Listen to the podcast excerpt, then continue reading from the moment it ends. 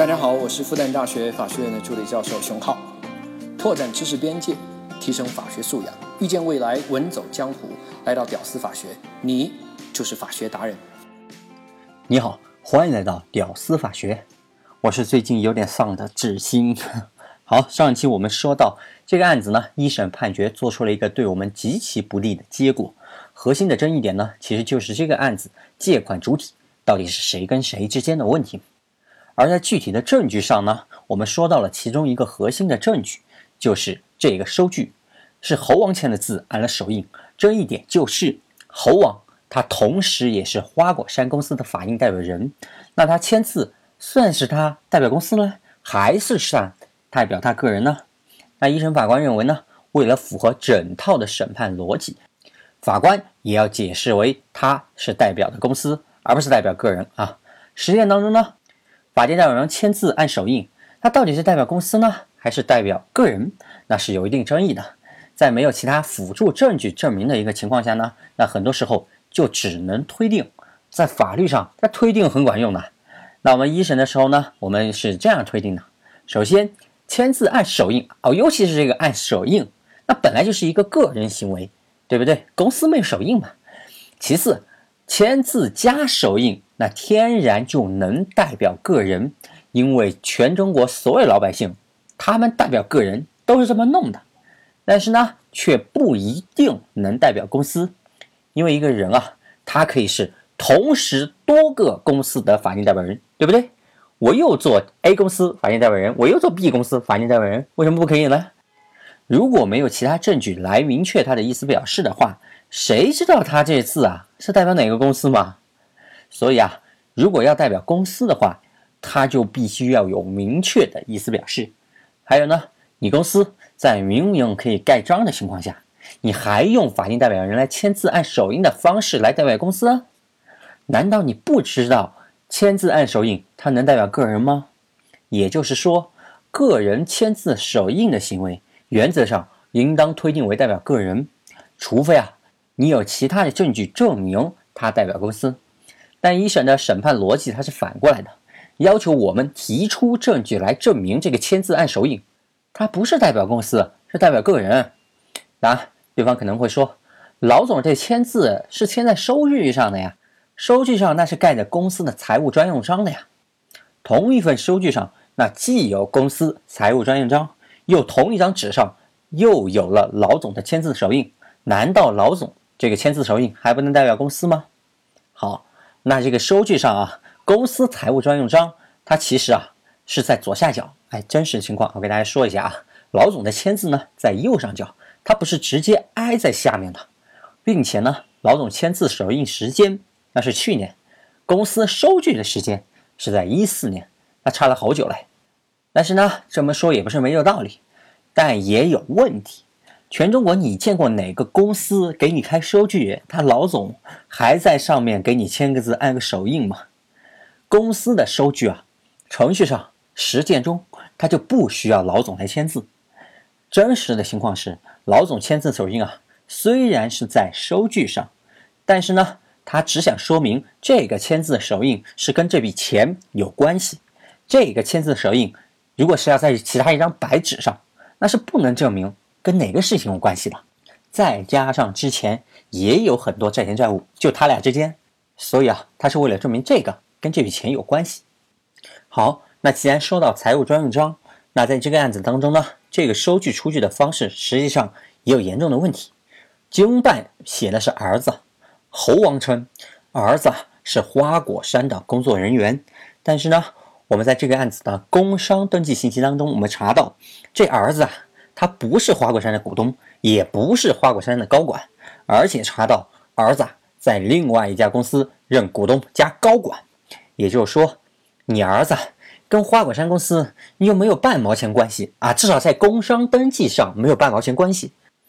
那你凭什么拿着花果山公司的财务专用章你到处乱盖呀，还到处给人开收据？你在这个案子当中的身份那就只有一个了，猴王儿子，并且。意图是相当的明显，你猴王的儿子，你在借了钱用掉以后，然后你再滥用公司主体资格的地位，让公司成为欠债的主体，然后你就不需要管这个钱了，拿一个皮包公司来顶事儿，滥用公司主体资格地位啊。这个问题我们在之前说民间界的司法解释的时候，我们也说过一下。如果法定代表人就没把这个钱拿在公司花了，他自己拿去花了，然后用公司这个壳来作为一个欠债主体，那么老总，你和公司你是要承担连带责任的。人家立法者，人家也不傻。好，说回来，当然这个签字和手印光推定代表个人还有点不够，其实最好的呢。最好是有点其他什么证据来辅助证明，那这呢就涉及到我前面说的录音的问题。一审当中呢，我本来认为意义不大的录音，在这个地方貌似就起到了一定的辅助作用。录音中呢，一是有猴王认账表示用途的相关内容，那这个呢就是辅助证据一。其次呢，还有转账的流水是转到了两个儿子和老婆的私人账户啊，不是转给了公司的公账啊。而且我们查到这俩儿子。不是公司高管啊，也不是花果山公司的股东，那跟花果山没有关系。三一个呢是猴王老婆的微信记录，个人承诺还钱的相关内容。你不是公司借钱吗？你为什么个人来认账呢？真实的情况就是你借的钱。好，那这里呢就涉及到一个二审才提交证据的一个问题呢。原则上啊，证据应该是一审那必须要提交完毕，不然呢，你这个二审的证据你才提交的话，法庭程序上它会有点尴尬，因为你这个证据啊没有经过两审，除非是新证据。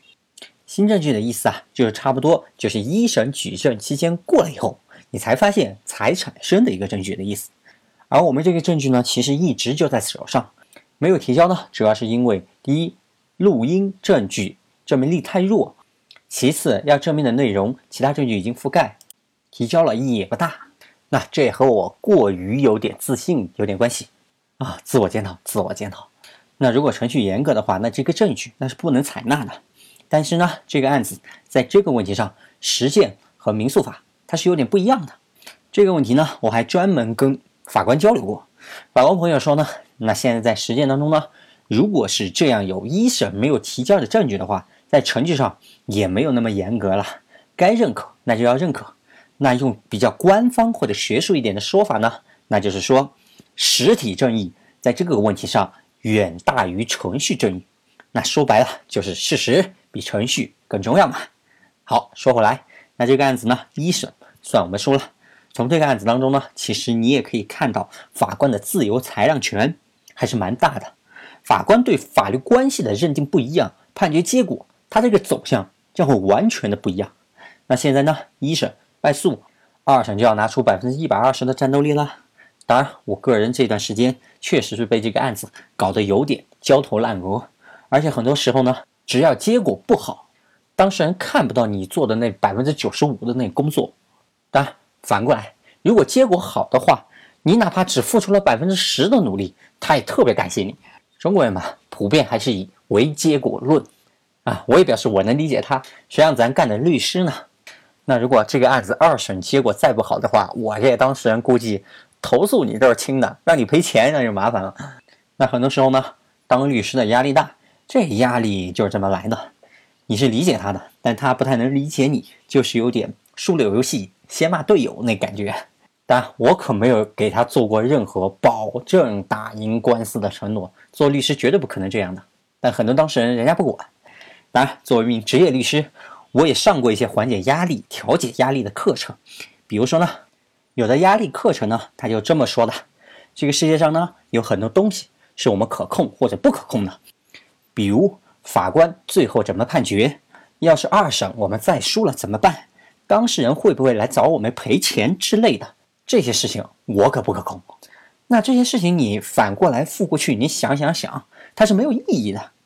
而我们呢？应该把更多的注意力放在自己可控的事情上，并且去努力的做好它。比如说二审，那应该提交什么证据啊？二审辩论阶段，我们应该围绕什么来说啊？我们应该怎么说服法官呀？上诉状我们应该怎么写？